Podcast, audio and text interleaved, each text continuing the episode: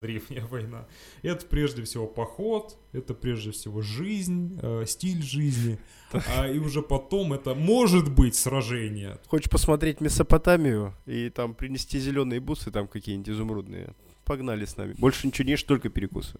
Причем личинками насекомых. К шатре сейчас Ну, придут. Да, для них нормально э, не поесть какой-то день. В Китае. И это, типа, светлолицые люди с татуировками в клетчатой одежде. Кельты, они могли э, обещать, что долг другу отдадут в той жизни, и, и друг говорил, ну окей, Больше путешествуйте, ребята. Возможно, когда-нибудь ваши кроссовки найдут э, в каком-нибудь Синьцзянь-Уйгурском автономном округе. мои войны сильнее, чем ваши войны. Боги со мной, они с вами. На м, шумерских табличках у нас есть э, книги отзывов. Всем привет, друзья! С вами подкаст «В поисках мема» и я, Александр Скоредин. Сегодня мы находимся в Челябинске, а прежде чем я представлю нашего сегодняшнего гостя, напомню вам, что мы выходим не только в аудиоформате, но и как канал на ютубе, поэтому переходите туда, подписывайтесь, ставьте лайки и пишите комментарии, хорошие и не очень. Если комментарии будут не очень, то история о вас забудет. Почему я это сказал? Сказал это совершенно не случайно. Сегодня у нас в гостях руководитель кафедры экспериментальной археологии и руководитель ассоциации Археос Да. Иван Семьян. Да. Иван, Всем приветствую. привет. Саш, привет. Очень рад, что э, вы к нам приехали. Всей вашей уютной командой. Э, Да, у нас лаборатория экспериментальной археологии, и сегодня мы вас здесь э, приветствуем в нашем, так сказать, святая святых, где мы проходим эксперименты, занимаемся и где хранятся многие наши реплики. Добро пожаловать. Ура, спасибо большое. Стоит отметить, что на Урале сейчас ощущается температура примерно как минус 37. И пока- 39 даже 39. И, значит, пока за окном дубак, мы в уютной компании разбираемся с бронзовым веком. В первую очередь, Иван, что такое экспериментальная археология? То есть я понимаю, что археология это когда вы раскапываете, значит, старые вещи, кости, предметы быта, а экспериментальная Экспериментальная археология, я сначала термин обозначу, это такая субдисциплина археологической науки, которая призвана с помощью натурного моделирования Мгм. явлений и процессов проверять гипотезы. Вот это если коротко. Мгм. Если э, это расписать и конкретизировать, это значит, что а, любая наука должна иметь возможность проверять свои теоретические построения. Мгм. И во многих науках это сделать достаточно просто. То есть в биологии или в физике или в химии возможно поставить лабораторный эксперимент. Мгм. Какой-то опыт, создать какие-то условия и проверить гипотезу. Привет Есть- психологии, короче.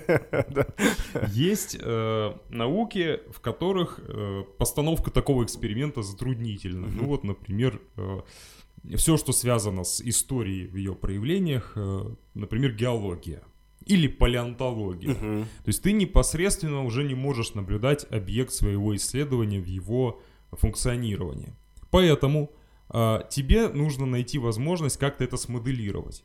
И вот мы в археологии, мы видим только фрагменты того мира, который мы изучаем. Очень небольшие фрагменты, Мгм. к сожалению, как правило.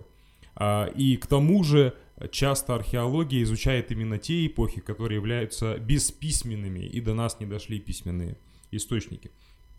А, В таком случае мы имеем дело только с вот этими фрагментами материальной культуры. И чтобы понять, как э, функционировало общество, нам нужно попробовать смоделировать. Мгм. И процесс может быть разный. Это может быть что-то очень локальное, ну, например, изготовление какого-то предмета и технологии его изготовления. А может быть что-то очень масштабное, функционирование поселения, например, или целого там племени, или строительство какого-то мощного архитектурного комплекса, как оно могло происходить. И мы ставим эксперимент, то есть у нас есть э, некая э, установка, у нас есть предполагаемый алгоритм, у нас есть какие-то установочные версии, Мгм. как мы думаем, это может пойти, по каким путям. А, Мы производим эксперимент, что-то моделируем, например, изготавливаем наконечник, там, бронзовый наконечник разными способами, разными технологиями. А, Затем мы это все документируем и смотрим, какой из результатов у нас наиболее точно совпал с, С оригиналом, да. археологическим оригиналом, к примеру. А, Ну и экспериментальная археология тесно связана с такой областью науки как трассология, наука о следах. Угу. Потому что, как говорил э, Лев Самуилович Клейн, наш советский российский археолог, что археолог это по сути сильно запоздавший криминалист. Так. Что ты фактически расследуешь, ну и часто, в общем, насильственную смерть некоторую, э, и очень с большим опозданием это пытаешься э, понять, как, как так случилось. Поэтому и методы во многом криминалистические. Мгм. То есть, чтобы понять, как изготовили, скажем, погребальные, э, погребальное сооружение, как срубили вот эти плахи, как срубили эти доски, мы смотрим на следы. Вот у нас сохранились фрагменты дерева Мгм.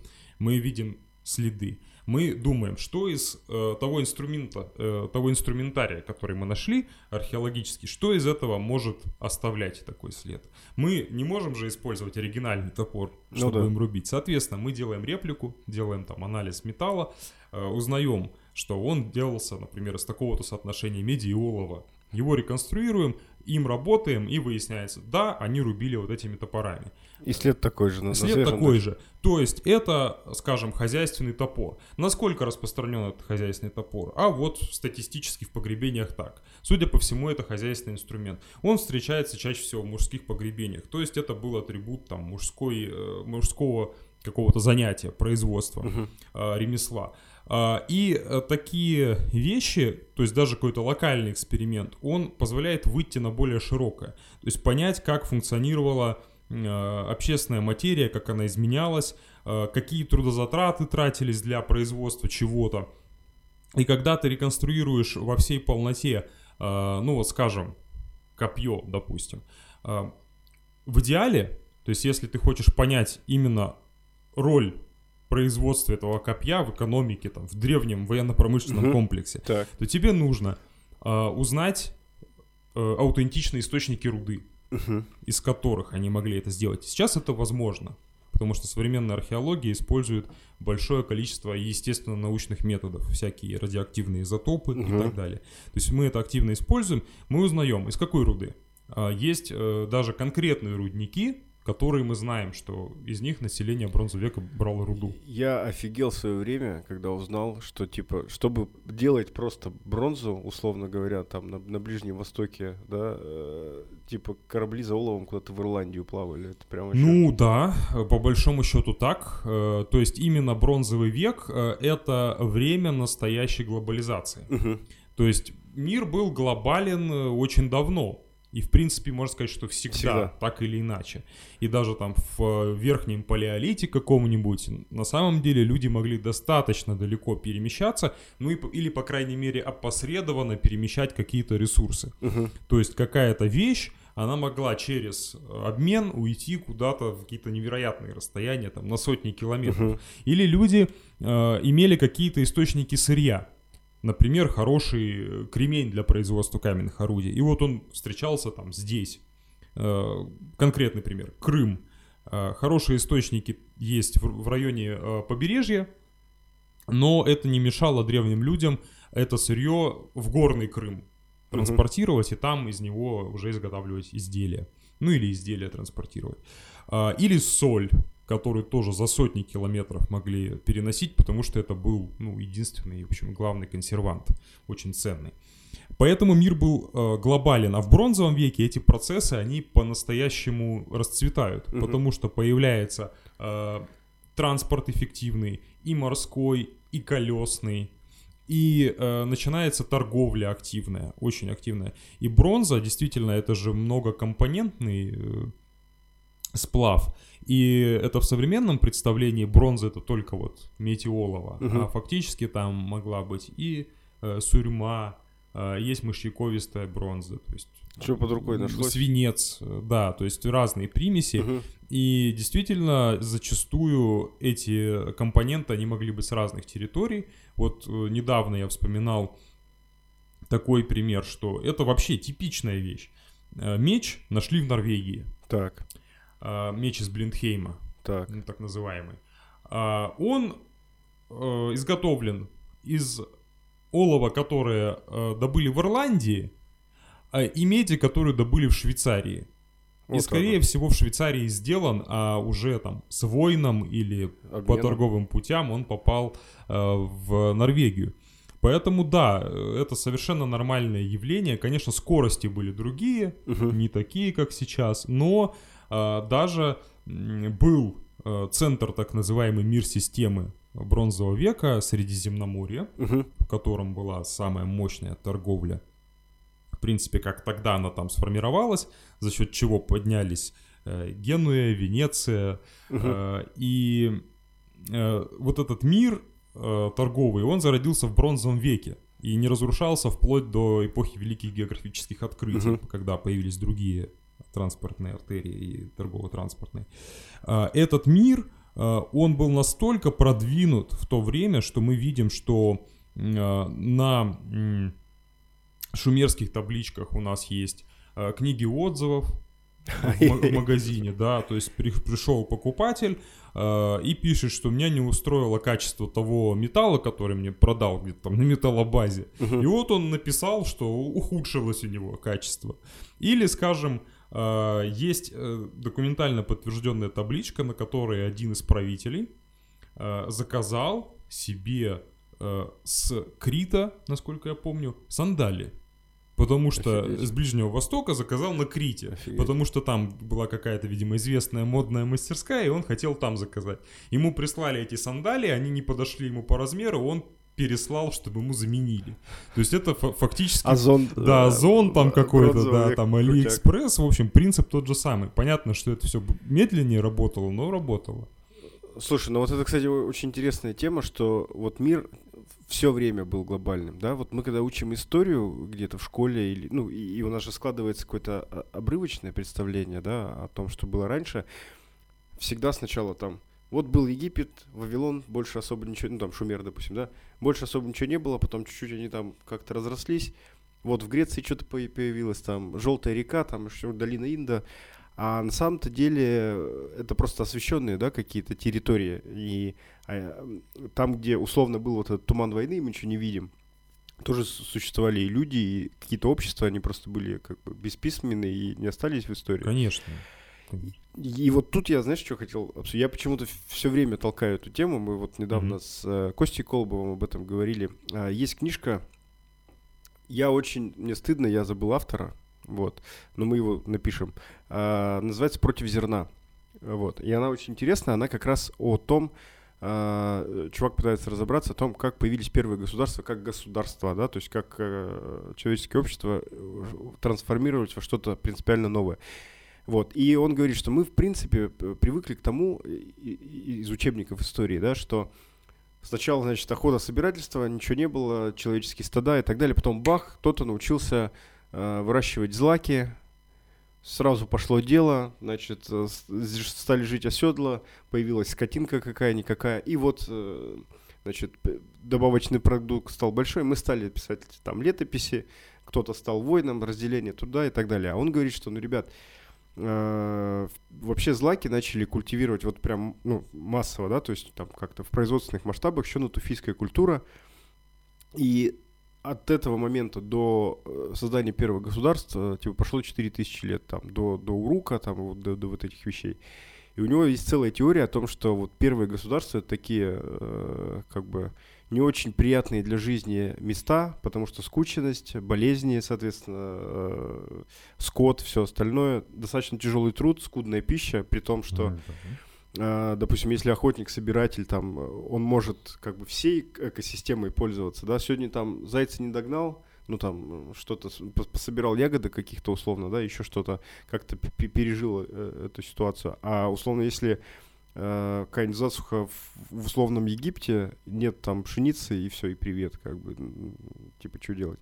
Вот, и люди не очень стремились жить в этом в этих первых государствах, и их фактически там чуть ли насильно не использовали, ну, не, не, не удерживали. И э, когда нужна была еще какая-то вот дополнительная сила, да, то есть они отправляли прям рейды вот в эту в, территорию еще не захваченных государств, государствами и э, там силу уводили людей. Конечно. То ну, есть это вот да. насколько это вообще со соответствует э, той картине, которую можно раскопать? Ну, в общем, многие вещи, да, я соглашусь, что Ну тут с чего надо начать? Сейчас расскажу одну Давай. интересную историю, которая, пожалуй, что почти нигде никогда не рассказывал, а сейчас возможность Приберег. появилась. Да, приберег. Э, Есть такой у меня коллега, товарищ э, из Вашингтона, э, археолог доктор Билл Шиндлер. Мгм. Вот. И он специализируется на изучении древнего питания человека. Так. Вообще палеолитического ну, в целом. То есть он вообще, по- по-моему, палеолитчик.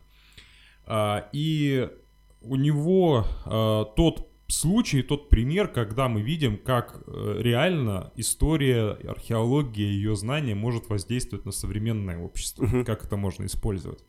А буквально а, Шиндлер, он, кстати сказать, э, был борцом там профессиональным, где-то даже выступал, там у них О, же это очень развито, Да. в, колледжах. В- вот университетах, да, да, да, да. вот он очень хорошо там выступал, в тяжелом весе был такой, как бы, крепыш прямо.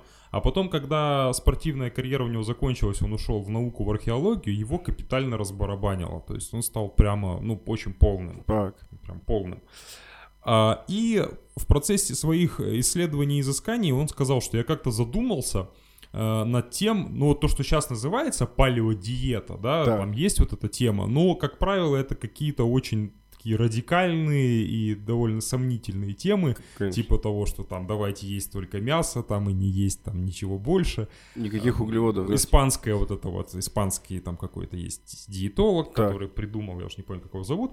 Э, Тут речь о другом. Речь о том, что он э, статистически стал м, изучать э, стоимость калорий исторически, в древности и вообще в истории человека. И он сказал о том, что я осознал, а, что одна из больших проблем э, современного человечества, ну, во всяком случае, там, золотого миллиарда, так называемого, в том, что калории стали просто фантастически Дешевые. дешевые, да, дешевые, и что никогда они такими не были, и что в процессе всей эволюции наш организм формировался в условиях дефицита Да. вот этих калорий, что совершенно нормально, если мы посмотрим на те племена, на те общества, которые остались на ранних этапах развития э, общественного устройства, что для них нормально э, не поесть какой-то день. То есть это вообще не катастрофа. Вот для современного городского жителя, если ты вроде не пообедал, то есть у нас Да-да-да. настолько с детства эм, такая вот установка, что обязательно кушать утром, в обед и, и вечером обязательно, или там желудок испортишь, и вообще все будет плохо. И вообще умрешь, наверное, Да, да, если да, да. не поешь целый день. И это давит психологически, и ощущение голода у современного человека вызывает панику просто и плохое самочувствие, плохое сразу моральное самочувствие. А если мы посмотрим на современных детей э, ну, в Африке, скажем, которые даже уже не совсем э, дикие племена, там, да, уже могут быть и современные совершенно фермеры, и для них нормально сказать, что «Э, я там утром ел, я не хочу там больше сегодня есть. Э, Это совершенно нормально. Происходило так потому, что основную часть времени э, охотники и собиратели, они чем-то перебивались. Мгм. Какими-то э, ягодами, кореньями, Перекусы. перекусами, да, снеками. Э, Я, я, слушай, я предлагаю просто, э, Да. значит, э, монетизировать наш интеллектуальный потенциал. То есть вот чувак из Испании придумал палеодиету, а мы с тобой диету перекусывания, значит. э, Да, э, мне есть нравится. все обычно говорят, нельзя перекус. Ты, ты типа перекус это самый главный носитель э, калорий, и ты э, толстеешь из-за них, а мы наоборот. Больше ничего не ешь, только перекусы. Причем личинками насекомых. Личинка, Да.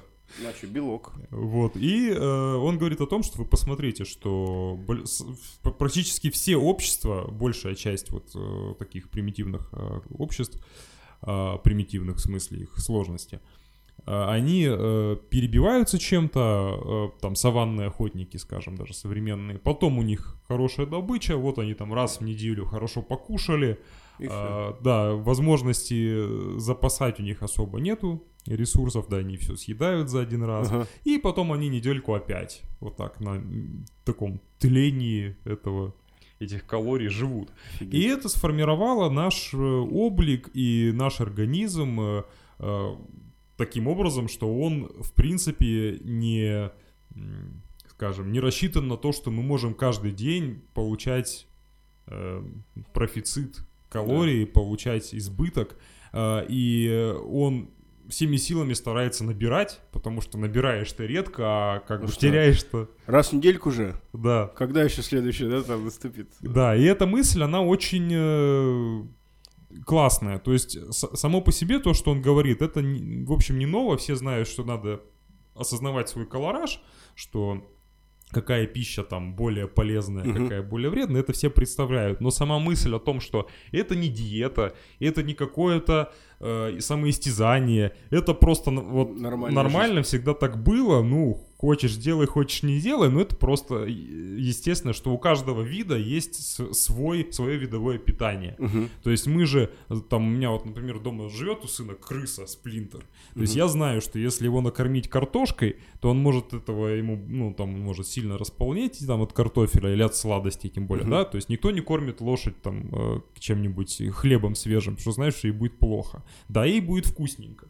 Вот, ну а человек для себя, как правило, не придерживается Ну, конечно. э, этого правила, э, и это очень интересно. И вот когда вот он э, решил, скажем так, это взять за свою, за свой стиль жизни, он очень быстро э, пришел в хорошую форму, и при университете у него есть лаборатория, э, где он э, изучает вот, древнюю кухню, древнее питание, и прямо учит людей, к нему приходят американцы, и фактически он их там настолько все серьезно с ситуацией питания, что он просто учит их готовить домашнюю еду.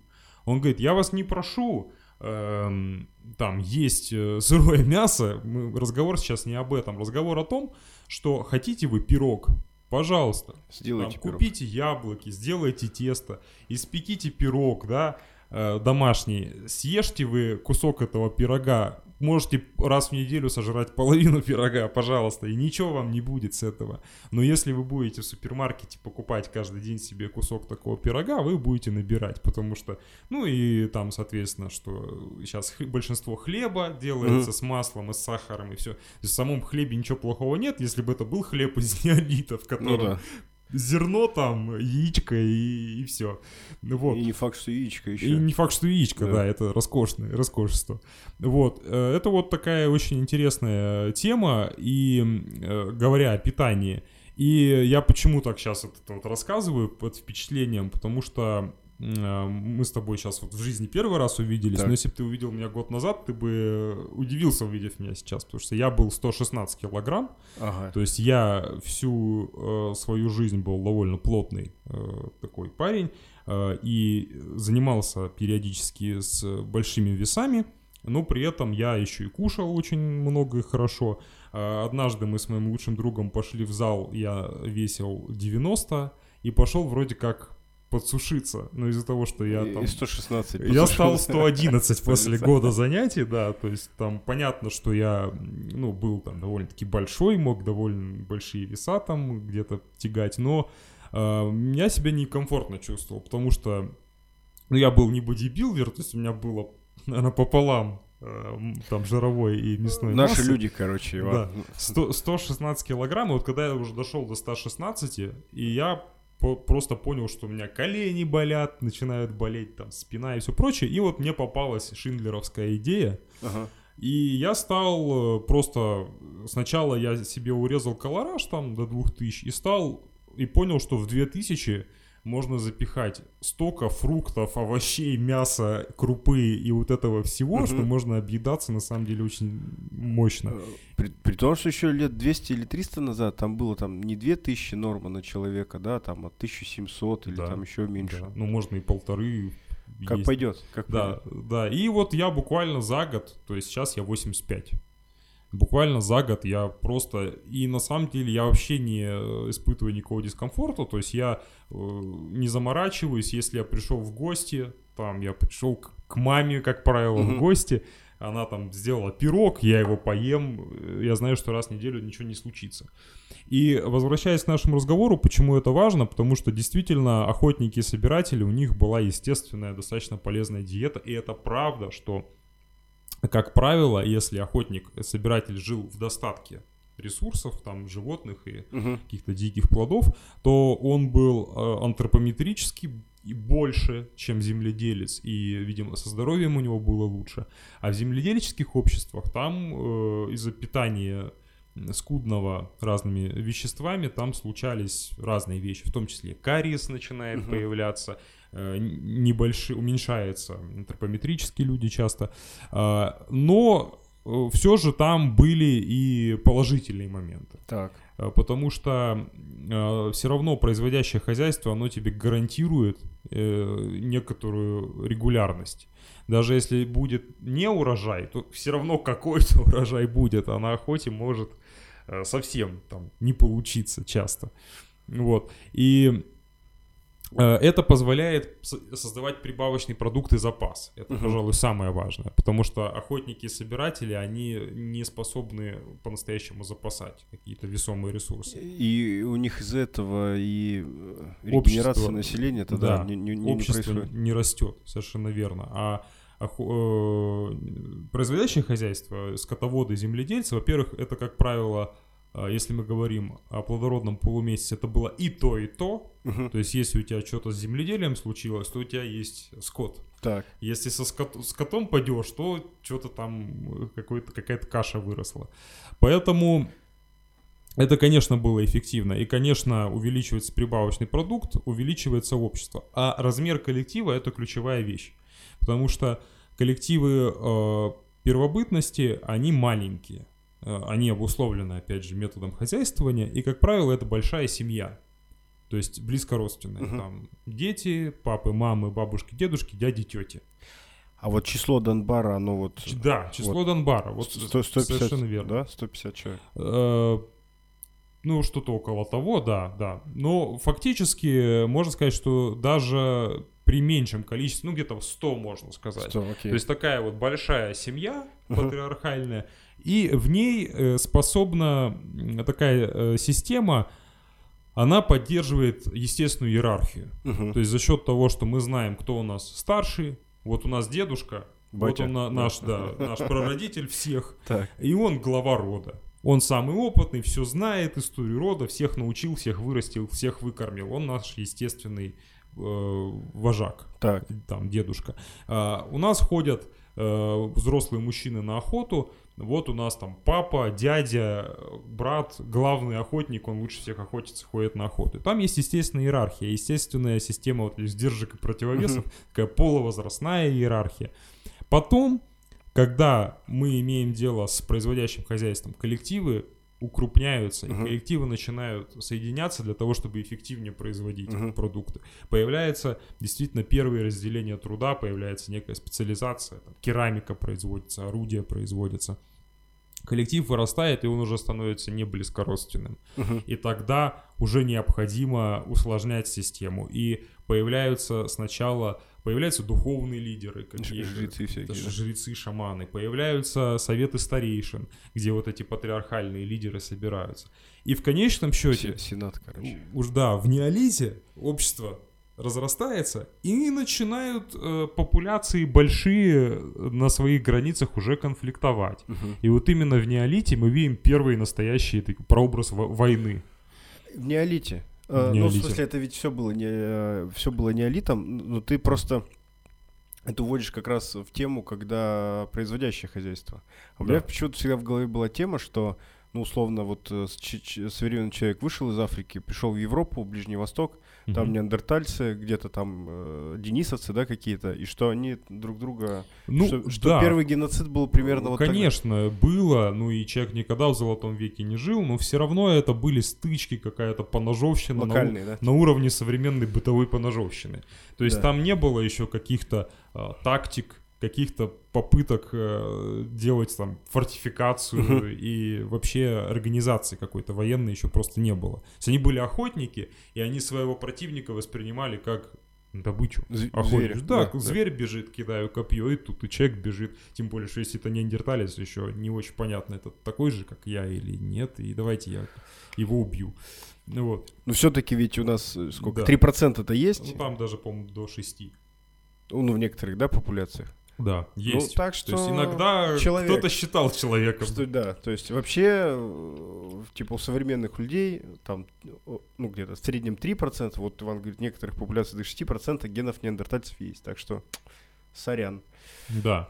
Вот. Э, Поэтому, конечно, конфликты были, э, но э, первые такие серьезные конфликты, ну вот там Чаталгююк, Ерихон Мгм. с их э, Стенами. стенами защиты, да, они появляются в неолите.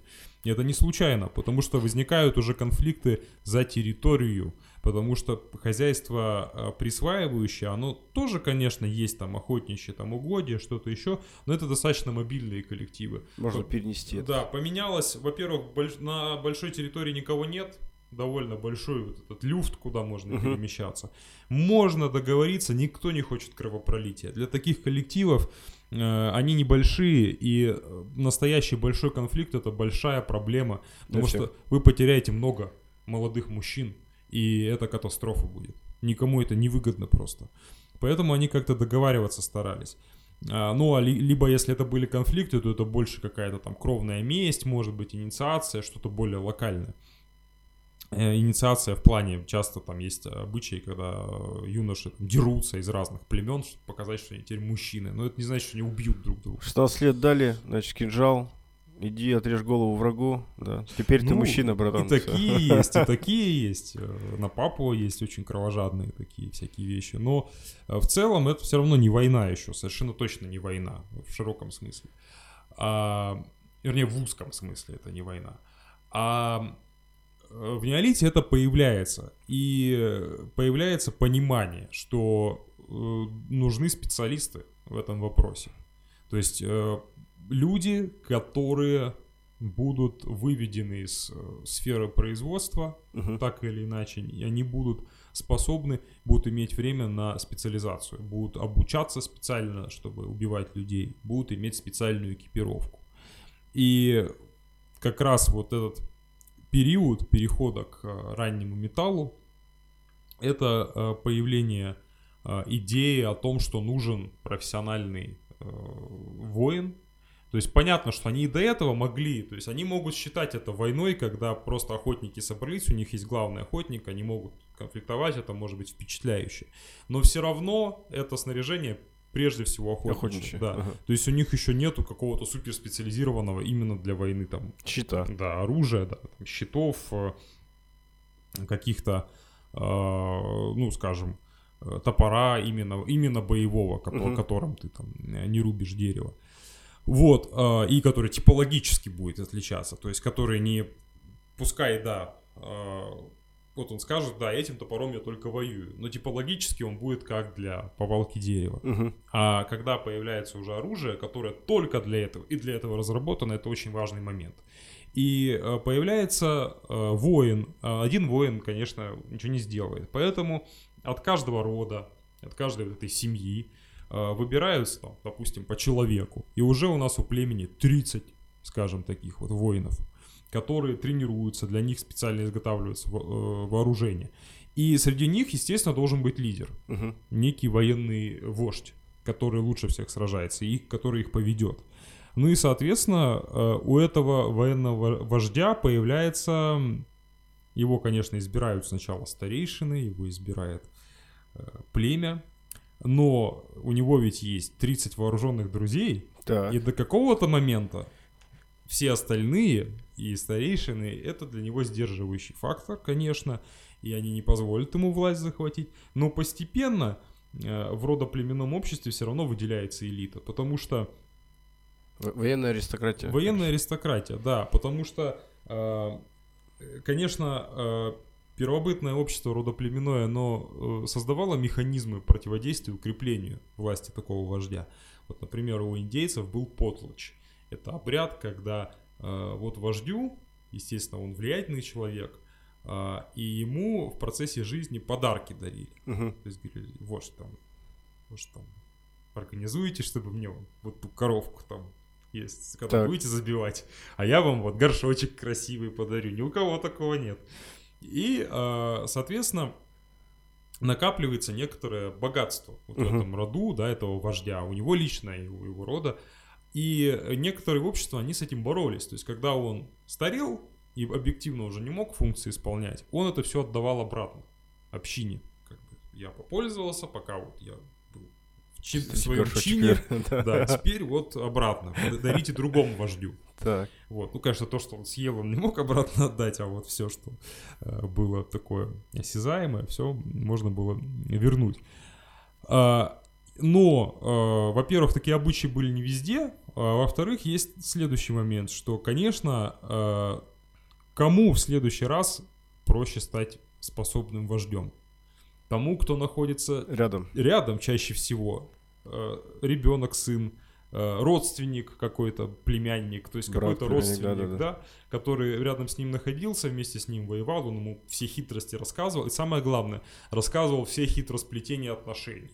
С какими родами у него хорошие отношения, Да. да. дипломатия, кто их поддерживает, кто их не поддерживает, кого лучше там устранить при возможности. Этот человек все это знал. То есть он всю эту э, подковерную игру и нако- надковерную, и Да-да. подковерную он знал лучше, чем кто-либо. Если он при этом еще был физически дееспособен, скорее всего, больше всего шансов было у него стать следующим вождем, да?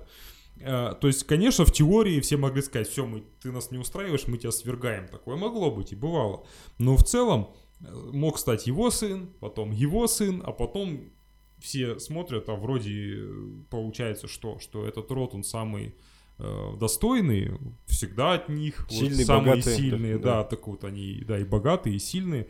Э, Ну и выделяется не только этот род, но выделяется племена и элита, потому что вокруг него есть э, тоже Помощники. семьи, да. которые, а в этом роду э, человек, который делает ему там оружие хорошее, уже и, и дед его делал, и отец, Так. а в этом роду там ему керамику классную делали, а в этом еще что-то. И э, появляется вот это зачаток элитной экономики, появляется вот эта племенная аристократия, а еще он, э, раз такие отношения, он из этих родов будет все время э, воинов брать себе вот в эту, вот в эту дружину, да, Э, а они тоже хорошее очень положение, потому что ты не работаешь, ну или работаешь меньше, чем остальные, существенно. Ты ходишь в походы, а это для древнего общества очень э, важный стимул, потому что мир Добычу. был очень маленький. Да. А, А это... посмотреть мир. Да, посмотреть, ну, конечно, добыча, это, это само Да. собой, но тут все. Тут тебе и путешествие, и добыча, и авторитет, и ты возвращаешься с какими-то крутыми штуками, это же просто... Это знаешь, сейчас всякие, с- ну, соцсети пестрят всякими инфо-цыганами, типа, хочешь работать удаленно, там где-то лежа на пляже, как бы зарабатывать кучу денег, и там также, знаешь, там, хочешь посмотреть Месопотамию и там принести зеленые бусы, там какие-нибудь изумрудные, погнали Свои свои девушки. Да. Ну да, тебя, правда, могут зарезать, но тут как бы Ну. ничего страшного. Потому что, в общем, они же, у них же было синкретическое сознание, и, как правило, представление о э, загробном мире, как о неком отражении мира э, явленного, Да. мира нынешнего. Э, То есть, как правило, в языческом мировоззрении ты просто там продолжаешь делать то же, что ты и делал. То есть, если- окей. даже если ты воин и при деньгах, и тебя грохнули, ну ничего страшного, ты там также будешь. И мы знаем из э, некоторых источников, там, например, что, не знаю, кельты, они могли обещать, что долг другу отдадут в той жизни, и, и друг говорил, ну окей, не вопрос. То есть и в их случае это, скорее всего, не было хитростью, потому что они действительно в это верили. вот. Офигеть. Поэтому- Это круто. Ну, то есть, там, в сражении, там, распороли тебе э, бедро, и ты понимаешь, ну, что-то я, наверное, откинусь. Ты говоришь, друг, слушай, я вот тебя занимал перед сражением, да, я тебе отдам. Он говорит, да-да-да, да ты не парься, там, увидимся там. Вот, то есть это было нормально. Или мы смотрим какие-нибудь скандинавские саги, когда копье э, втыкают э, в человека, оно у него вылазит из живота, он видит, смотрит на него и говорит, да, э, вижу, что вошли в моду вот эти наконечники. То есть совершенно другое мировоззрение. Они не сомневались, что там будет продолжение. Ну, ну и вообще, как бы, как бы, как при таких раскладах ты, ты воспринимаешь другого человека как тушенку, условно говоря. То есть вот, кстати, я тоже хотел про это поговорить. А, вот Екатерина Шульман, значит, наш Да, да, знаменитый Да. политолог, я не знаю, как правильно сказать, политолог скажу. Вот, а, она форсит э, Стивена Пинкера, Мгм. вот, а чувак говорит, что вот э, наше общество находится в постоянной, э, ну, то есть в процессе своего развития постоянно уменьшает долю насилия, которое происходит. И вот я как раз хотел об этом поговорить, коль уж мы за там, каменный век и за всякие конфликты стали разговаривать, то вот реально огромное количество, какое количество людей э, находится с признаками насильственной смерти? Это такой сложный вопрос, в каком отношении. Ну, во-первых, да, то есть мы поговорили про эту дружину и вождя, что рано да. или поздно он становится аппаратом принуждения, это становится эффективным аппаратом принуждения. Так. Наступает момент, когда уже этот вождь говорит, слушайте, а давайте-ка я теперь все время буду, и мои дети. Все, все равно всех вроде устраивает, ведь правда же, вот... А если так. кого не устраивает, тут у меня есть ребята, и они вам объяснят. К шатре сейчас ну, придут. Да, да, и всем все объяснят, как правильно. Вот. А, тут двояко, на мой взгляд. С одной стороны, э, безусловно, конечно, люди жили в более жестоком э, обществе, смерть была более э, привычна, и люди смерть наблюдали всю свою жизнь. Потому что сейчас, и это, кстати говоря, может даже немножко возвращаясь, э, это имеет отношение к теме еды. Почему? Потому что в древности человек, когда ел животное, он понимал, что оно умерло, чтобы он поел. Так. То есть он корову шел, резал, он ну и, в принципе, и в деревне сейчас да, тоже есть... люди до сих пор так делают. И он понимал, что, ну, то есть там где-то, может, не надо привязываться к этому животному. Есть угу. животные, которым надо привязываться, боевой конь.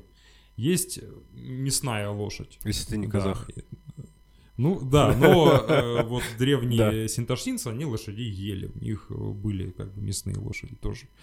Вот, то есть, э, наверняка он понимал, что, конечно, если я буду с ней играть и все прочее, то я, мне будет очень жалко ее там убивать. Вот, но...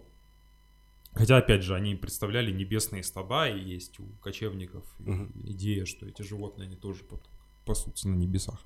Но э, это важный момент. То есть человек осознавал момент смерти. Да. Часто умирали родные, дети маленькие часто умирали. Э, рано умирали люди, они жили меньше было много болезней. Человек эту смерть всегда видел.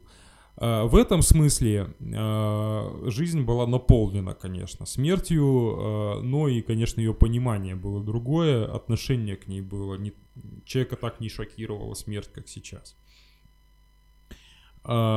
Но, с другой стороны, если обращаться к э, военной э, сфере, тут все-таки и романтизировать опасно слишком, то есть, то, что есть э, люди, которые слишком романтизируют древнюю войну, угу. но нельзя отрицать тот факт, что древняя война была священнодействием. Okay. И это очень важно. То есть, поскольку сознание было... Это сейчас у нас сознание делится на как бы рациональную и иррациональную части. Мы так. примерно представляем, где рациональные явления, а где нет. Очень хорошая есть у э, Амосова э, с, про синкретическое сознание метафора, что э, смотрите на огонь, и когда современный человек смотрит, он понимает, что вот вы говорите человеку дух огня, и он понимает, что дух огня это какой-то персонаж, э, ну, вымышленный какой-то персонаж, там, супергерой да. какой-то, да, да. да такой Человек-огонь. Человек-огонь, да. Вот. А огонь это вот физический какой-то процесс, который вот ну, я наблюдаю перед собой. А, и он это разделяет. А древний человек смотрит на огонь, и для него дух огня и огонь это одно. И нам это как бы сложно представить. И так для, тогда для человека война была тоже таким явлением, угу. э, которое имело строго определенные правила. То есть во всем были правила, которые традиционно регламентировались. И общество древнее, оно очень э, зависит от, от э, таких неписанных правил и законов поведения. Поэтому в каком-то отношении древняя война была более гуманной. То есть если сейчас нормально э, устроить ковровую бомбардировку беспилотниками, ну то есть у меня есть э, боевая задача уничтожить какой-то расчет. Угу. Ну там могут быть там, мирное население, ну наверняка. Ну а что делать? И задача поставлена, как бы лес рубят, щепки летят. Так. И летят беспилотники, разносят все, и там какие-нибудь маленькие дети могут погибать. И, и конечно, погибают, это понятно. Э, вот, для все-таки воина эпохи бронзы, да и, в общем, даже для средневекового воина, Э, при том, что, понятно, были грабежи, изнасилования, убийства, это все присутствовало, э, война есть война. Но в целом был очень серьезный кодекс чести воина, родовой, родовой чести, поведения перед богами, там, угу. и перед твоими коллегами, отношение к сопернику, как прежде всего как коллеге, а не человеку, которого ты ненавидишь. То есть ненависть могла определять, но реже, чем когда это было профессиональное э, а, занятие. А только что говорил, не надо романтизировать. Как это? Нет, ну бывает, Баба. что говорят, что там вообще, скажем, все, все рыцари были такие благородные. Конечно, нет. Конечно, люди всегда были разные. Но в целом разница присутствует в том, что если для современных боевых действий, э, поскольку они очень э, глобальные, и очень война очень тотальная, глобальная угу. и высокотехнологичная, то такие вот там жертвы среди мирного населения, они как бы воспринимаются как какая-то неизбежность, просто скажем. Подожди, а, а тогда что, мирно, мирное население никто не, не это, не резал? Ну, нельзя так сказать. Но я говорю о том, что э, я приведу пример, да, конкретно. Так. То есть есть, э, мы возьмем воинов колесничек, например. Да, там, неважно, на Ближнем Востоке или в Древней Греции, скорее всего, у нас, э, вот на Южном Урале. Да. Э, если воин колесничий видит э, другого воина колесничего на поле боя, то он сражается с ним. То есть это его задача. Ему не интересно сражаться с какими-то там общинниками, которые бегают с копьями. Он, скорее всего, будет с ними сражаться, только если они подбегут его конкретно пытаться убить, тогда он да. ему устроит. Отмахнется, да. короче, от И он даже, он принципиально не будет с ними сражаться, потому что они недостойны его он воин, а они какие-то там пастухи. Вайши, да. да, то есть они... Не, нету чести, они недосто... В этом нету чести, они недостойны его э, даже быть убитым им. И для него это, это не принесет ему честь, это не принесет ему славы. И для нас сейчас это все поразительно может быть, нелогично, но множество исторических примеров, когда рыцарское войско проигрывало и попадало в плен, потому что отказывалось воевать с пехотой. То есть они говорили, лучше заберите меня в плен, там, и, и знаете, я не буду там с этими отбросами воевать и погружать в них свой меч. Вот, э, и э, в этой же логике, ну, скажем так, среднестатистический воин вряд ли бы пошел ради развлечения просто там резать детей и женщин. В этом смысла никакого не было. Потому что, ну, во-первых, можно как, ми- как минимум сделать рабами, что тоже хорошо. Да. Но и вообще ты завоевываешь ради добычи, ради какого-то прибытка и достатка. Может быть, это будет податное население, в конце концов. Оно должно жить, производить и желательно быть лояльным. То есть и тебе важно показать, что ты авторитетен, что ты сильнее, чем... Я, мои воины сильнее, чем ваши воины. Боги со мной, они с вами. А не просто уничтожить этих людей. Тебе, тебе нету в этом никакого смысла делать э, просто бессмысленное уничтожение. В общем, прагматичные. Вот. Ну, можно и так сказать. То есть через свои некоторые установки в этом была э, прагматичность. Поэтому это все-таки разное. И э, вот этот воинский... Э, этикет, э, который зародился в бронзовом веке, и мы его видим еще и в средние века, на самом деле, а, именно воина-индивидуалиста, угу. когда эпоха, когда есть профессиональный воин, но еще нет профессиональной армии. То есть нету еще слаженной боевой машины, которая вместе тренируется, э, эффективно действует. Э, эффект того, что, во что превратится такая боевая машина, мы наблюдаем сейчас. Угу. Когда чем технологичнее, тем лучше. Чем эффективнее, чем, тем лучше. Пусть там ядерным оружием все разнесет, задача будет решена. А тогда смысл был в другом, так сказать. Смысл был больше... Э, Сакральный, короче. В, в пути даже в самом, да. То есть э, это очень э, такой интересный и важный момент. Все равно это было несколько, несколько по-другому. И э, вот это отношение к противнику как к коллеге, оно очень важно. То есть, конечно, могла быть у кого-то личная неприязнь, но в принципе э, противоборство с противником это, это честь, это ритуал перед богами, и в этом, в самом, это, в самом поединке, в самой борьбе смысл большой заложен, не только в результате, в том, что ты будешь. Блин, круто. Это важно. Вот ты несколько раз уже про синтез, синтез, Синташтинцев сказал. Мгм. Сорян. А, значит, а, вот синташтинская культура, в общем-то, у тебя большинство работ, насколько я понимаю, по ней написано, потому что мы находимся а, в Челябинске, это знаменитый Аркаим, да, наверное, это больше людям скажет. Мгм. Это же вариант андроновской культуры, Нет, насколько это предок. Андроновский к- культурно-историческая общность — это потомки Синташты. То есть тот Потомки. культурный импульс, который Синташта запустила, и как бы его наследовали последующее население. А, вот они же э, прям ну, производящее прям хозяйство было, Ну, конечно, правильно? да. Но Просто при этом вот андроновцы, э, то есть если их там скелеты и все остальное находят, ну, по крайней мере, то, что я читал, да, они какие-то рослые, большие, там, метр восемьдесят и все остальное, что не, хар- не характерно было. Они скотоводы. А, ну просто вот поэтому. Да, э, скорее всего, потому что скотоводческие общества, они имели, э, у них были свои э, проблемы, свои болезни, Мгм. скорее всего, там болезни сосудов, связанные с большим количеством жирной пищи. Но в целом э, они были, поскольку, во- во-первых, синташтинцы земледелия не знали вообще Мгм. никакого. Они были скотоводы, ели овец, коз, лошадей, коров, небольшое количество свиней встречается. У них был э, большой, э, большое изобилие белковой пищи и кальция, и молока, молочной пищи, мясомолочная диета. И мы видим, что у них зубы шикарные, например. У земледельцев часто зубы жуткие вообще. А у этих ребят у них там раскапывают эм, погребения, бывают даже люди, которые для того времени пожилые, и у них уже зубы прямо истертые. То есть э, сама э, коронка сточилась, там эмаль сточенная, но зубы ну, практически белые. То есть лучше, чем почти у любого современного человека кариеса нет. Э, Кето-диета, короче, Да, да, них, да, да? да, да. И с точки зрения у них пищевых стрессов не обнаружено. Э, Видимо, хорошо все было у них с питанием, и, конечно, они росли. Там действительно есть э, девушка метр восемьдесят в Синташте, поэтому... Ну, хорошо, а вот, э, окей, то есть э, это предки андроновской ку- культуры.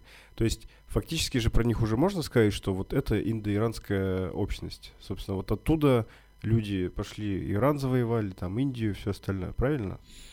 Ну, это такая наиболее признанная точка зрения. Тут просто, конечно, очень сложно прямо безапелляционно Ну, заявлять, понятно. потому что... Вот наука там э, вообще Да, так у нельзя. нас нету, опять же, письменных источников. Э, Ну, это наиболее поддерживаемая Мгм. атрибуция индоиранская. Базируется она на том, что э, эта территория, она была заселена предками э, финно-угорских народов Мгм. э, предками Манси, в частности. Э, Вот. И э, индоевропейцы, когда пришли, они эту территорию завоевали, местное население, видимо, частично ассимилировали, частично выгнали севернее. Ну вот туда, к вам, К в нам, леса. Вот. А, Где они продолжили как бы, охотиться там в своей нише. И венгры же где-то тут же были, Да, ну, да, предки сти- их, да, да, да, да, да, совершенно верно. причем генетически это точно уже сейчас вот установлено. Недавно было исследование и подтвердили, что генетика в Венгрии, она совпадает с нашей, Ну нашими да. мадьярами. Ну вот э, башкиры, венгры, и дальше манси и ханты. Да. Всё. Восстановили прям. Так. Вот. И э, они, э, так сказать, заселяют эту территорию. Э, в чем был твой вопрос, напомни мне? Я про, э, про индоиранцев и Да, индоиранская культуру. атрибуция, да, я что-то задумался о мадьярах и забыл вопрос. Да, э, просто э, в языке э, угорских народов фиксируется заимствование именно из индоиранской группы, Так. связанные с металлом, э, транспортом, военным делом. И э, это, в общем, единственная зацепка. Потому что где они еще могли это подчеркнуть, скорее всего, вот в этом моменте и в этой географии. А, Но э, в то же время э, понятно, что Синташта это многокомпонентный феномен. Так. Потому что даже вот то пришлое население, оно было не монолитное. В нем фиксируется два антропологических типа. Так. Один характерный для Восточной Европы, Так. для там абашевской культуры, в Так. частности, а один характерный для южно-русских причерноморских степей. Ямники, Э, срубы. Ямники, ну, э, катакомбники уже в это Катакомбники, время, ага. да. То есть, скорее всего, вот катакомбники и, видимо, абашевцы, они как-то вот принимали участие в этногенезе. Ну и чу- чепоточка местного населения, потому что, конечно, местных было меньше, коллективы были меньше, но мы видим в некоторых э, людях вот эту метисацию уральской расы и местных, э, э, и, и пришлых людей. Э, Сложно э, нам сейчас, наверное, может быть, мы это никогда не сможем сказать, были они монолитны в языковом Ага. отношении, или это был какой-то конгломерат. Но то, что это индоевропейцы, это несомненно. Ну да. Вот, да, скорее всего, они опосредованно участвовали э, в... Их, их генетика, во всяком случае, прямо найдена в Индии. То есть есть генетические исследования именно в касте браминов, И родина. брахманов. Да, да, да. Найдены, это там не, не то, что даже просто гаплогруппа, а там вот эти все субклады, они А, совпадают. да. То есть именно вот с син- синтоштой есть э, связь. Есть другая очень интересная зацепка, которая непонятно о каком характере связи говорит, но о каком-то явно.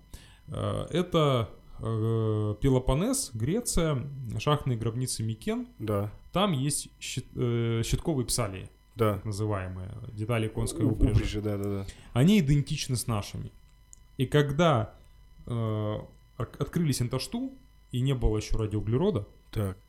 но его не использовали для этого материала, то логично рассудили, что Микена, видимо, это как центр цивилизации предшествует, и э, эта э, мода, там, технология распространилась На на варварскую периферию. А потом выяснилось, что на несколько сотен лет наши предшествуют, и удалось проследить весь путь, как они от нас попадают в Поволжье, из Поволжья в южно-русские степи, из южно-русских степей на Балканы, ну вот, значит, там Сербия, допустим, Ага. и дальше уже в Пелопоннес вот эти щитковые псали попадают. То есть технология колесничной упряжи отсюда попадает туда. А вообще в Великой Степи же колесницу-то придумали, Да. да, ведь? Ну, Да. собственно, здесь самые ранние находки. Вот. Ну, прям, по-моему, в Синташте или... Да, или- в Синташте. Да. В Синташте самая ранняя известная колесница. То есть именно физически найденная, самая ранняя. 21 примерно век до нашей эры. Больше, чем 4000 лет назад. Э, Короче, танк бронзового века. Можно так сказать? Нет? Но, видимо, отчасти да, потому что она была легкая, конечно, для танка. То есть танк это скорее эти эллинистические серпоносные квадриги, Да, да, запряженные да. четырьмя лошадьми. Но в принципе да, потому что э, ни о каком там пехотном построении речи еще не шло вообще, и э, сам по себе, э, сама по себе лошадь, э, она любого человека перемалывает, если Внушает, врезается короче, в него. страх. Да, да, да. А, если это была упряжка из двух лошадей, и она бежала на, на противника, то, конечно, люди просто разбегались. Кто не разбегался, того, того давили, сносили. Э, противостоять э, в плане каким-то строем здесь они, конечно, еще тогда не могли. Э, в первую очередь это была мобильная платформа для обстрела э, из лука. Э, Во вторую очередь э, можно было наносить удар копьем и на ходу, скорее всего, тоже, как это делали микенцы. Э, Конечно, это не был еще там таранный рыцарский удар с зажатым под мышку копьем, видимо, с навеса это вонзалось, ну или металось в кого-то копье. Ну и если вдруг так получилось, что как-то ее заблокировали, или она разбилась, колесница, ну или просто колесничему захотелось пойти пошинковать врагов, Так. то он спешивался, доставал, ну, собственно, вот такой, это синташтинский боевой топор, вот такой, и шел, э, Шинковать. в- да, в пеший бой, видимо, с щитом, может быть, плетенным щитом, и вот с таким топором. Я э, консультировался с э, ребятами, которые занимаются вот, Historical European Martial Arts Хема, которые фехтование Мгм. историческое по трактатам реконструируют. Они очень аргументированно говорят о том, что наличие вот такой морфологии фактически это, ну, стопроцентно только для войны, это чекан, Чтобы И- пробивать защиту. чтобы пробивать защиту, и еще наличие э, байка для обратного движения, Ага. э, это говорит о существовании как минимум э, техники владения. который надо было учиться. То есть это не просто бытовой топор, Взял и с пошел. которым ты вышел и рубанул, закрылся там, рубанул. То есть это оружие, которым они умели именно работать в определенной технике. Ага. Там воз- возвратным ударом бить куда-нибудь в подреберье там и все прочее. А, Что говорит, опять же, об э, уровне развития военной сферы, не- неком уровне, когда уже надо было обучать, вот мало того, что создавать такие Мгм. специальные вещи, еще и обучать пользоваться. Все, я сейчас как это, по самым любимым, короче, штукам, которые хотел узнать от настоящего ученого.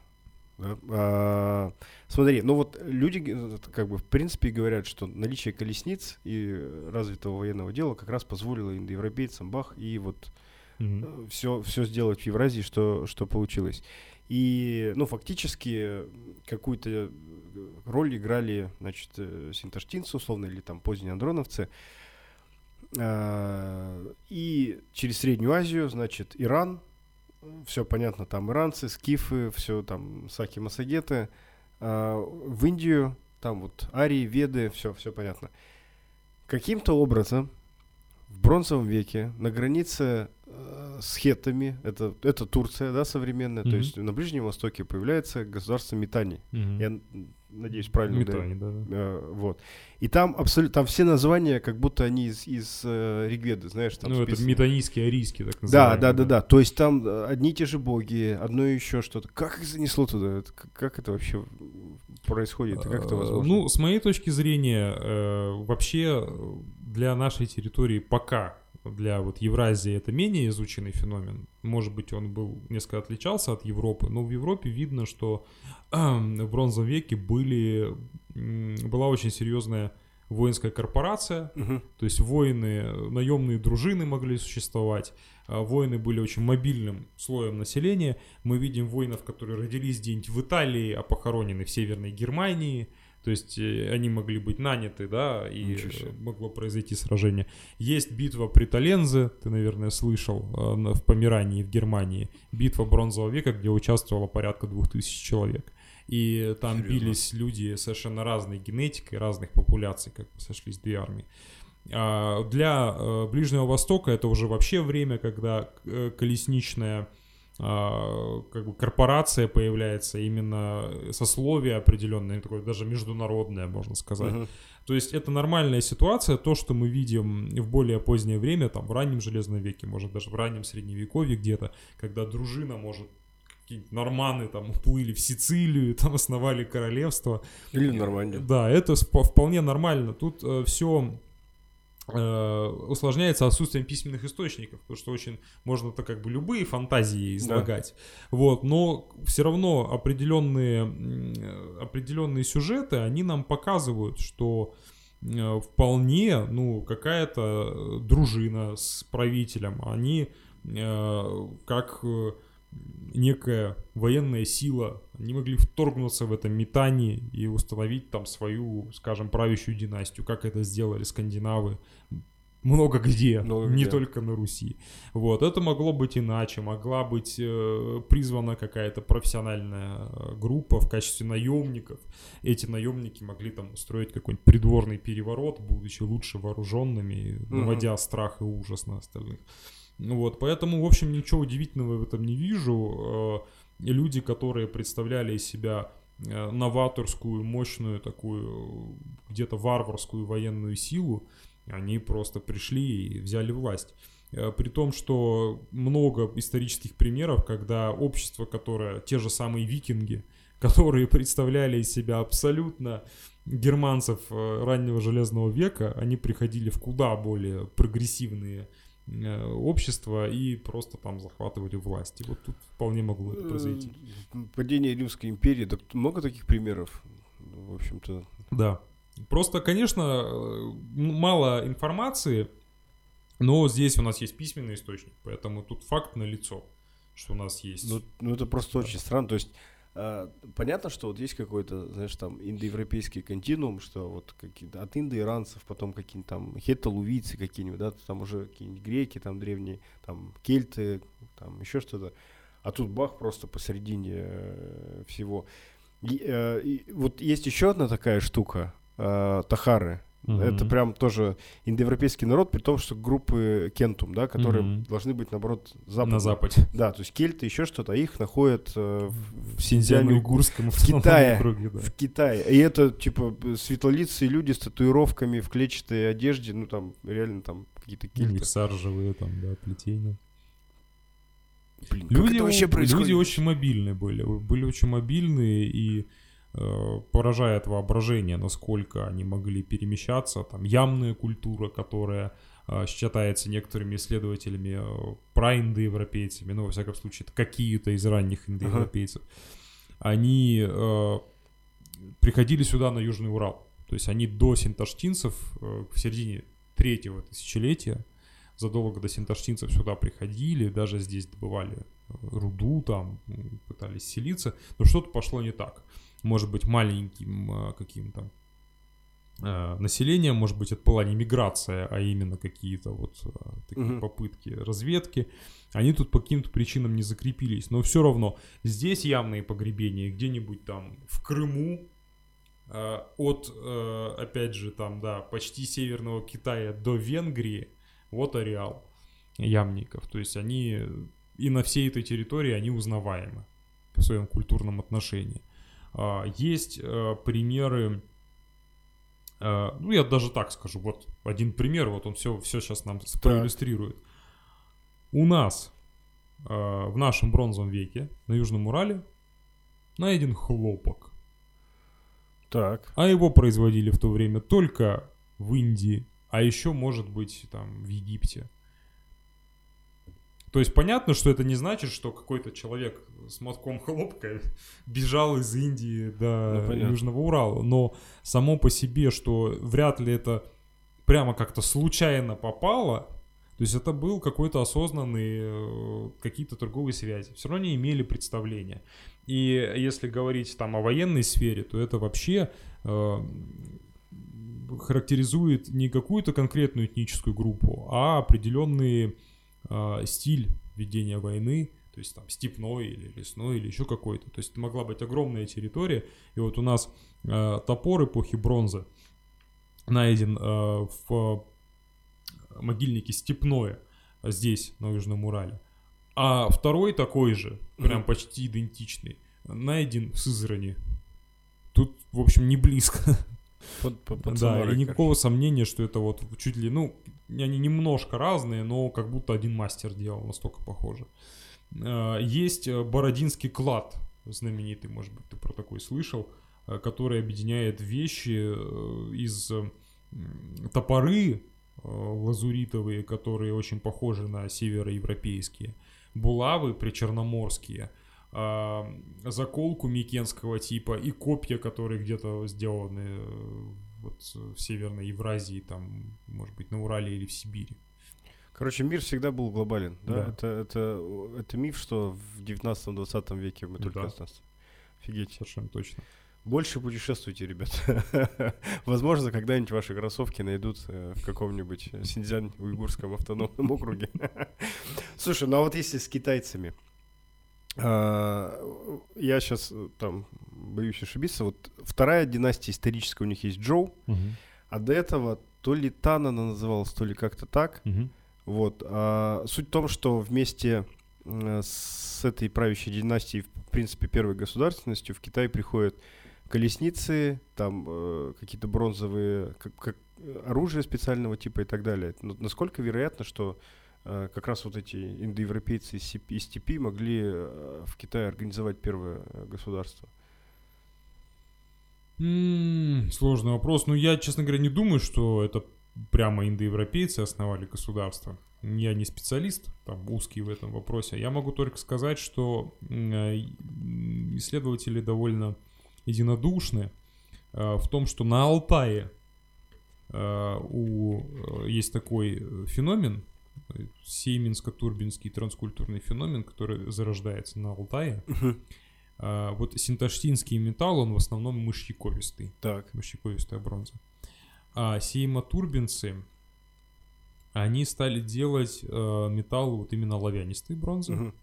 Э, это позволило делать тонкостенное литье, очень фигурное, рельефное, там всякое интересное. литье очень прогрессивное. И вот эта их технология, она вплоть почти до Финляндии. О, как. Так вот тянется Так. от Алтая. И прямо стереотипы их оружия сейминского, они очень сильно повлияли э, на Европу. Там почти идентичное начинает появляться оружие. Они, и они точно повлияли на Китай Ага. потому что очень тоже похожие типы оружия. Вот, поэтому я думаю, что а, если не с точки зрения государства там образующей, что не обязательно какая-то элита индоевропейская пришла, но с точки зрения технологий, что естественно э, всегда старались как можно быстрее заимствовать что-то прогрессивное Ну да. и колесничная технология, и оружие, да, то есть повлияли, а, ну, или индоевропейцы, или, может быть, вот эти сеймотурбинцы, которые не очень понятно, кто были. Может быть, вообще тоже финоугры. С ними не очень понятно вообще, что это такое. То есть кто-то считает, что это некое население, которое шло и несло эту технологию. Кто-то считает, что это... Кто-то даже были версии, что это какая-то агрессивная субкультура воинов, которая шла. Есть Пепкинский курган э, абашевской культуры в республике Мариэл, где 28 обезглавленных мужчин, они там все порублены топорами с наконечниками стрел. Ам, Но недавно провели исследование и выяснили, тоже сравнили э, репликой э, абашевского топора, порубили там кости, и выяснили, что они друг друга перебили собственным оружием. То есть была какая-то междуусобная война абашевцев с абашевцами. Они именно с а- абашевским оружием убиты все эти И- люди. Или культовое какое-то событие, нет? Э, Типа- Ну нет, там криминалисты э, исследовали, что там четко бой, потому что э, участие ранения фронтальные, потом они начали проигрывать, отступать, им в спину, значит, попадали там, значит. ну, Короче, гладиаторские бои. да, какое-то сражение. И Прикольно. была версия, что это вот именно сем, семинско-турбинский э, феномен, что они там вот прошли, всех перебили, там подчинили, и такая теория. Но, судя по всему, это именно какая-то э, технология, может какой-то там культ, что-то, ну не связанное именно, наверное, с языком или Мгм. с чем-то таким. Э, И вот в технологическом плане, да, этот мир Северной Евразии, он китайцев, конечно, повлиял точно. Блин, круто. А вот еще такой момент. Вот мы смотрим второе тысячелетие, да, там до, до нашей эры, то есть вот бронза, Великая степь, значит, тут э, там вот эти андроновцы пролетели ту- туда куда-то, потом бах, там какие-нибудь скифы, кемерийцы, да, там саки. А, и, и смотришь, в принципе, Рим еще воевал с парфянами, то есть все как бы вроде ок, а, они тоже индоиранцы, да, там. Потом бах, как-то вот э, новая эра, и там уже в первых, в в каком-то пятом веке тюркский каганат на всю Великую степь. Как это вообще, типа, вот так вот произошло? Ну, э, вот у нас есть такой очень серьезный и известный специалист э, Александр Дмитриевич Таиров, э, сарматолог. Мгм. Э, Он, э, ну и не только он, я просто проис- проиллюстрирую его мнением, что он считает, что процесс тюркизации, он начался, он очень долгий был. Так. То есть, что уже, скажем, вот здесь существовали саки, племена саков, и уже э, там в пятом, четвертом, может быть, веках до нашей эры уже начинают какие-то процессы взаимодействия, и к рубежу эр Ага. многие саки, сохраняя материальную культуру, они могли быть языковом отношении ассимилированы тюрками. То есть э, не это не в одночасье, потому что да, когда ты смотришь на каких-то э, контурных картах, то Да, типа да, да, да. тут вроде были все ираноязычные кочевники, Потом бах. чик, и все тюрки. Скорее всего, это какой-то постепенный процесс был, ну, что, конечно, не отменяет э, еще двух факторов, что э, тюрки э, за счет своих экспансий они создавали племенные объединения, в которых могли быть просто и, и были точно ираноязычные, но поскольку э, во главе стояли тюркоязычные, то как бы они все вроде были тюрками. Так же как гунны, это там многокомпонентный очень был котел. Так же, как россияне, короче. Ну да, так же как россияне. То есть э, и м, из-за того, что у них э, правитель там к такой языковой группе относится, э, то вроде как все, все в тюркском каганате, но с другой стороны там и славяне могли быть, то есть вообще не проблема. Но э, для них-то это было не важно, потому что у них идентичность а, она связана была с подданством, а не с языком, там, материальной культуры. А, древние люди, люди даже еще там в средневековье, они такими национальными понятиями не мыслили. Для них, вот если этот парень он ко мне хорошо относится, и его племя, и они мои друзья, и они мне реально помогали, да какая разница, пусть они говорят там на финно-угорских языках, uh-huh. а вот какие-нибудь славянские соседи, вроде мы с ними похожи, разговариваем, но мы с ними воюем все время. И поэтому... Заколодец там какой-нибудь. Да, то есть это вот так работало. И это одна из причин, почему историки в каком-то э, ключе эмоциональных э, таких э, национальных идей не рассматривают какие-то призвания варягов, потому что это была тогда нормальная история, которая была везде, всегда, э, все взаимодействовали. Ну и вообще варяги, ну и вообще викинги, это же профессия, это типа не, не национальная принадлежность, там и ну финны, да, и славяне. К тому, же, к тому же. Блин, прикольно. Я сейчас последнюю вот штуку спрошу, и потом какой-то поинтереснее для, для может быть, для, для более массовой аудитории. Короче, вот еще одна тема. А, есть такая культура воронковидных кубков, да, в, в Европе, тоже бронзовый век, mm-hmm. все дела.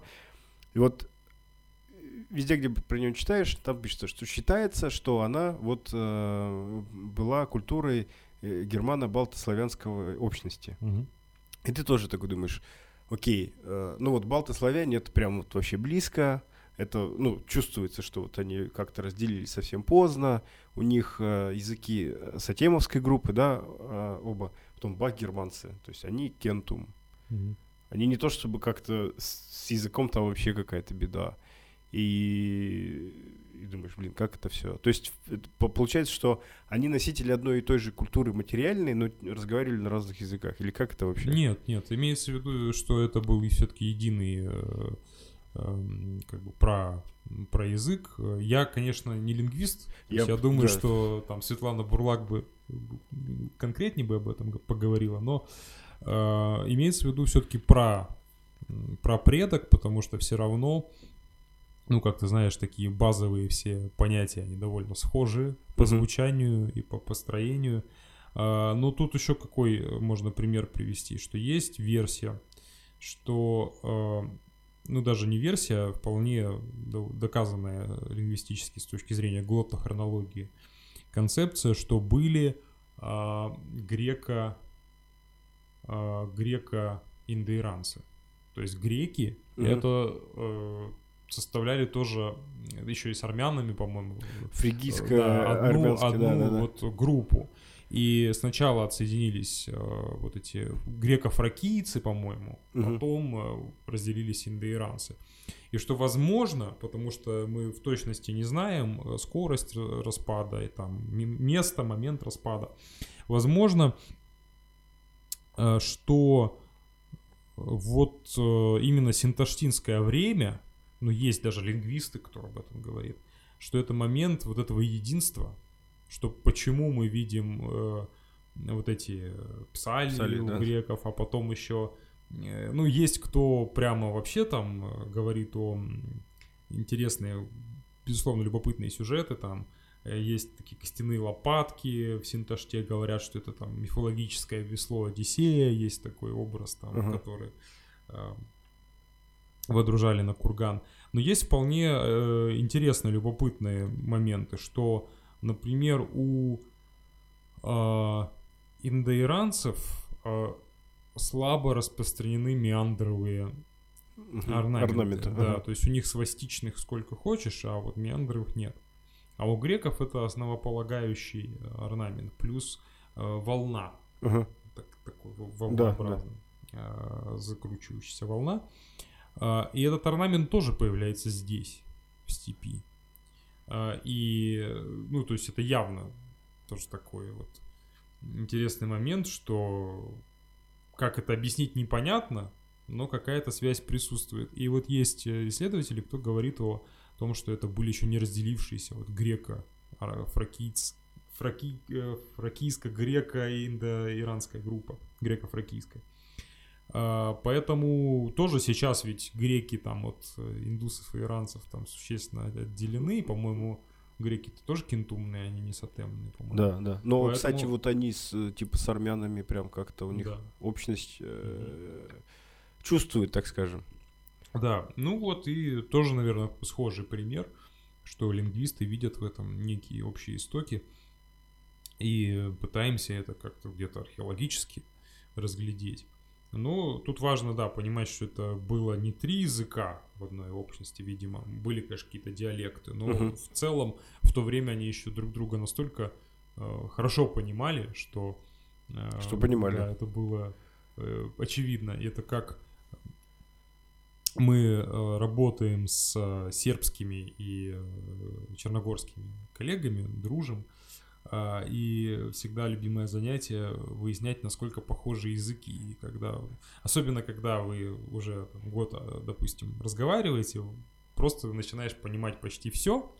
Но самое удивительное, что просто вот базовая именно лексика а, связана с природой, с животными, с Семьей, семьей, да, там, да. да, это все вообще идентично. Ну, может, ударение другое, там, или полногласие, не Да, да, да. там э, корова, крава, трава, трава, солома, слама, там все в таком духе. И э, какие-то архаичные э, формы наших выражений, которые там какие-нибудь вельми, Ага. как в этом э, Иван Васильевич меняет профессию, там, вельми понеже.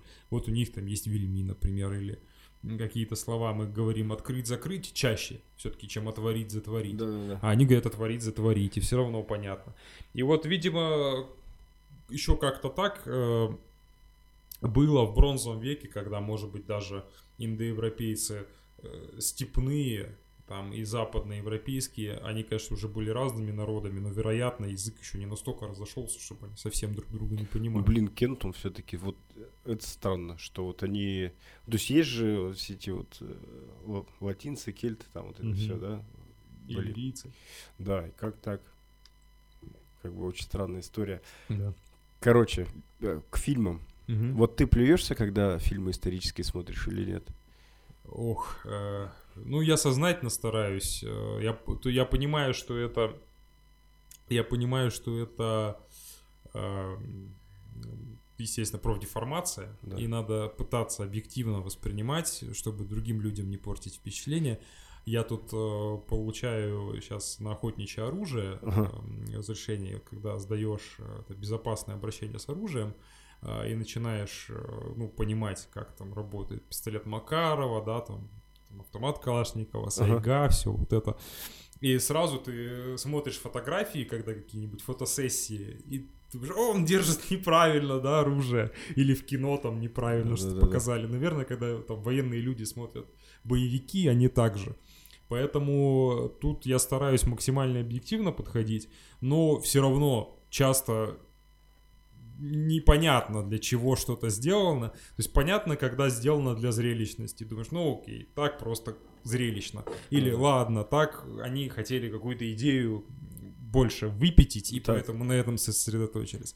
Но бывает часто, что это сделано впечатление просто э, вот какого-то непонимания, может, незнания, неправильного И, представления. и о так сойдет. Да, да, как-то, ну вот так режиссеру показалось. Э, Мы просто вот э, буквально пару дней назад с женой смотрел э, «Король вне закона» про... Роберта Брюса? Да, про Роберта Брюса, Еще не смотрел, хотел посмотреть.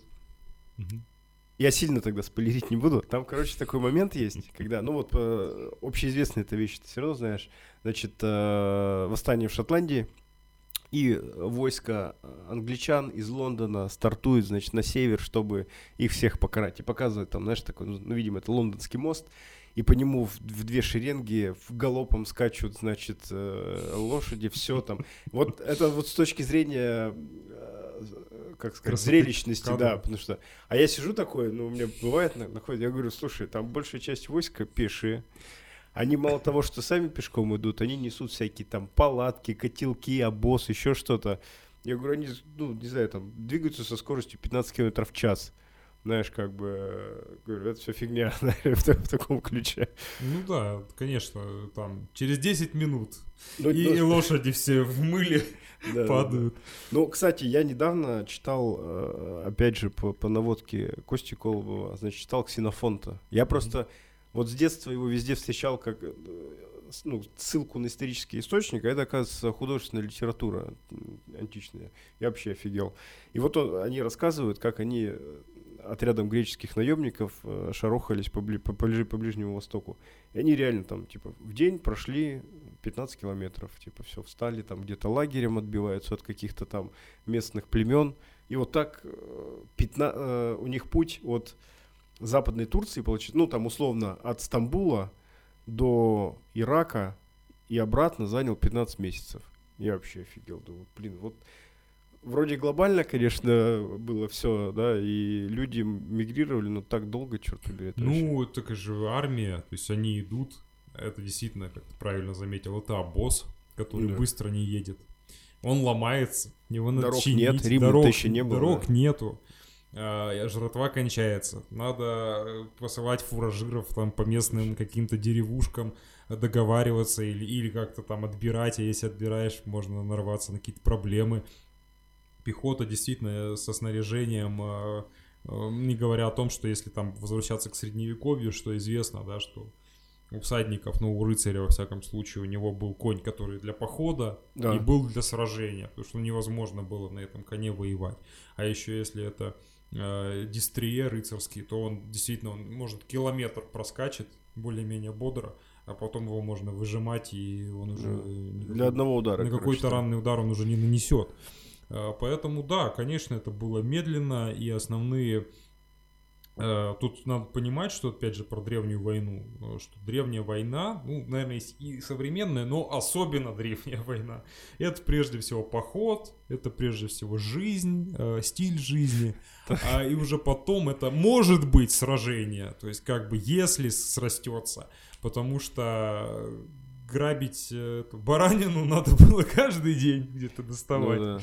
а воевать как п- И- получится. И, реально же, ты- ну, не, не, не редкие случаи, когда, знаешь, там две армии просто там в 10 километрах друг от друга проходят Ну, мимо, мимо. Да, да, и, или э, действительно э, там сражения какого-то генерального не происходят, то есть все какие-то стычки, и одна сторона понимает, что там она не сдюжит, там Ну его нафиг. все что угодно может Да. быть, да. Э, Еще важная функция ранних воинов это именно, если про бронзу возвращаться, то это поединчики, вот это вот были какие-то дуэли, очевидно. Э, Мы это знаем, ну, опять же, письменным источником для более такого позднего времени. Но у нас есть погребение, кстати, интересно к теме ММА, Так, э, погребение кулачного бойца. У меня даже Так. про него статья есть. То есть мужик, у него сломанные э, пальцы, у него э, сломанные там э, скуловые кости, носовые кости по нескольку раз, ребра, причем, по-моему, у него ребра поломанные э, с левой стороны в основном. ага. Вот, то есть у него такие там травмы, как будто это какой-то какая-то это методичка по травмам из бокса там. так, Вот, и он похоронен достаточно там помпезно, у него там жертвоприношение животных, все. И вот я назвал погребение кулачного бойца, потому что у него все травмы, видно, что они не за один раз получены, многократно там сращения, всякие хрящи, компенсаторные структуры. Почему-то он несколько раз дрался. Очень выразительно. То есть, и- и жестко, да. да, очень жестко, то есть и видно, что ну не просто его кто-то там побил, а судя по тому, что у него сломано все вот тут, там запястье, пальцы и все, то есть он и сам кого-то очень сильно лупил. Вот, может это был какой-то пастух, кулачный боец, опять же, пастухи поспорили за пастбище, они же не будут все доставать луки, копья и друг друга убивать из-за за пастбища. Выходят два, видимо, каких-то самых бравых пастуха, и там дерутся и выясняют, кто прав. Устраивают такой божий суд. Или не Ну, пастуха. Ну, или не пастуха, или воина. Мне кажется, пастуха все равно не, помпезно не похоронят. Э, Чё, да, он ну, хорошего не сделал. сказать. Э, Есть пастушские общества, где пастух это такой пастух, что Да. всем пастухам пастух. Те же самые скифы, фактически а из них там многие пастухи. Ну Вот да. с луком ездит, стреляет волков, отгоняет диких животных, охотится там, да. А тут война, он на этом же коне с этим же луком, вполне себе конный лучник.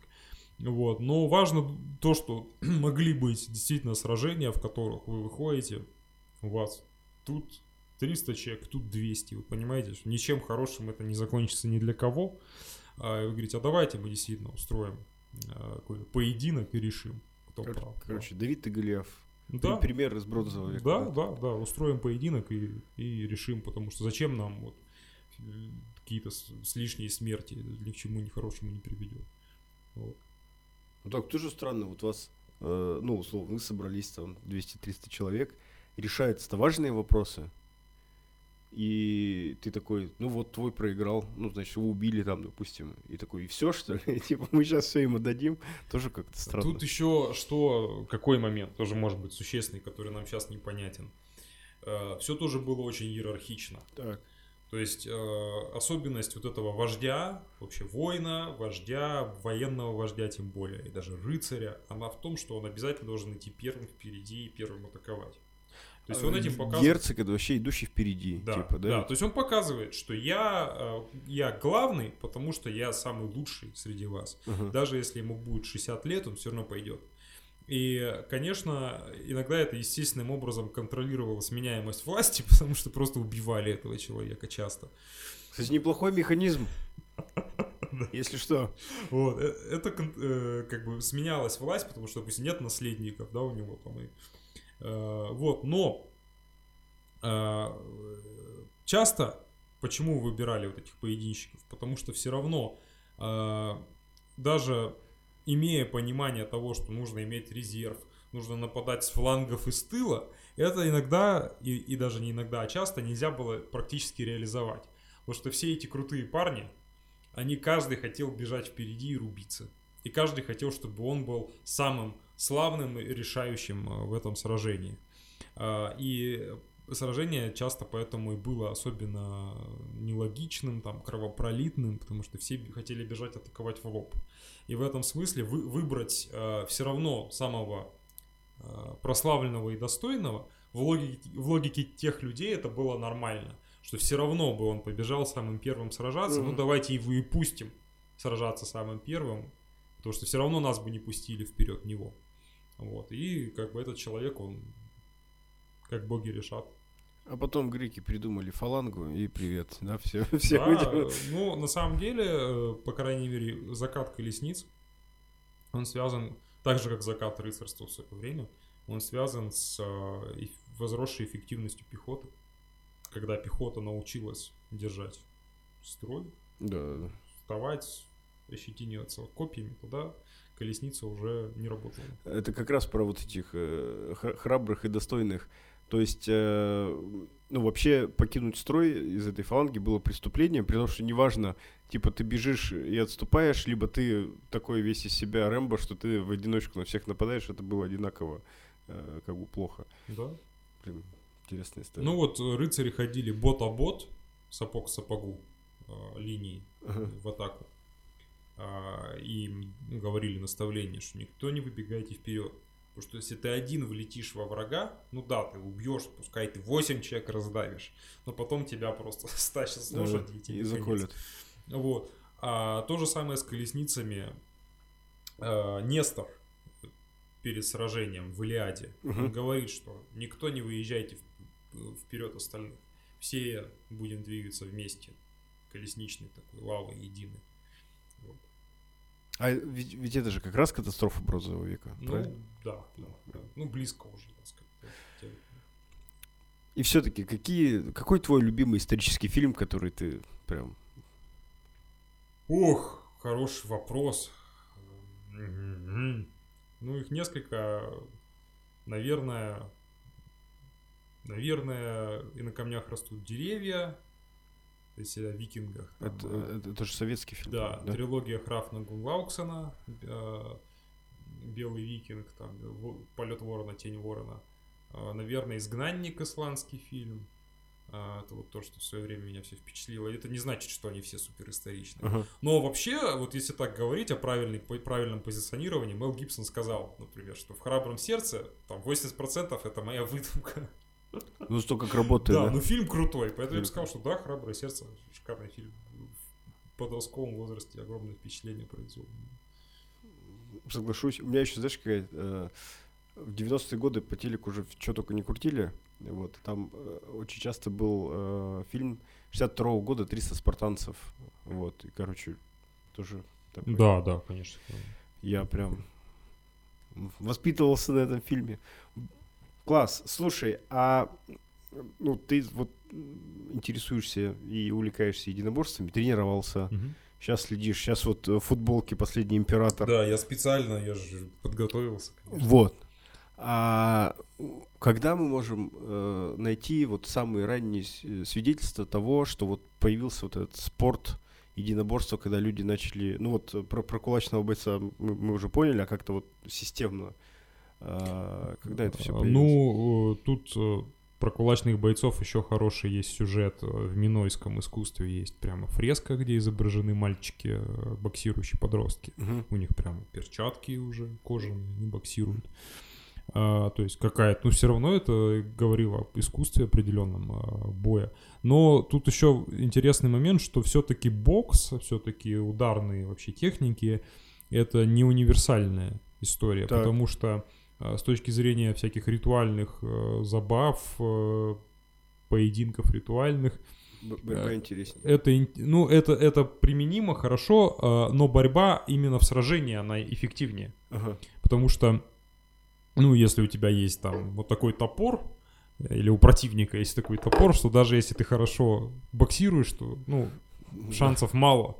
Потому что если он с оружием, а ты без оружия, то сложно.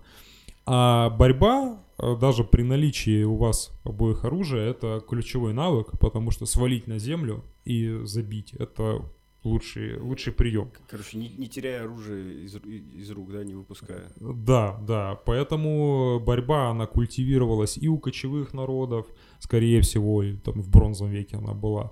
Э, Она, ну, у древних греков, понятное дело, Да. там и борьба, и панкратион. Э, Но как учебник какой-то, некая методичка, некая система, это уже, конечно, средневековье. Это Ну, с не- с не 14 века. Первый это Фиори де Либери, э, итальянский э, э, значит, преподаватель фехтования. Э, Есть э, очень хороший его перевод на русский язык э, э, моего товарища Вадима Сенчева. А, И вот у него там уже прямо даже рисунки, как бороться. То есть в Германии в позднем средневековье была борьба рыцарская, ринген э, называется. Э, Там все про то, как свалить Мгм. и заколоть куда-нибудь там в глазницу, в, в шею, в подмышку, Да. да. Вот, или просто свалить там. И, конечно, некоторые зарисовки, они прям, смотришь, это дзюдо или там Вольная борьба. Самбо, Да. вольная борьба, да, очень похоже. Ну, рычаги те же самые, и, в общем, очень многое похоже. Конечно, таким, наверное, искусством, как современные бойцы, естественно, они не обладали, но это было важное умение, именно борьба. Потому что свалить противника это уже почти, почти победа. Забить его уже поверженного на землю, это Особенно просто. если ты в какие-нибудь латы облачен, да, там тяжеловато и встать-то, и еще что-то. Ну, за- по- во всяком случае, труднее, чем Труднее. без них, да. То есть сбить, свалить, повалить — это самое милое дело. Конечно, бокс тоже хорошо, э, тоже интересно, но это скорее там на перу поссорились. Вот. А вот если вы при оружии, то, э, конечно, борьба важнее. Блин, классно. Иван, огромное тебе спасибо, что принял нас сегодня в гости. Спасибо Очень тебе. интересная беседа, потому что я как, ну там, с детства любитель истории просто кайфанул. Вот, ребята, изучайте историю, это очень интересно, и можно найти много параллелей со всем, что происходит у нас сейчас. А, Переходите на канал, подписывайтесь, ставьте лайки, ну и будьте здоровы. Оп.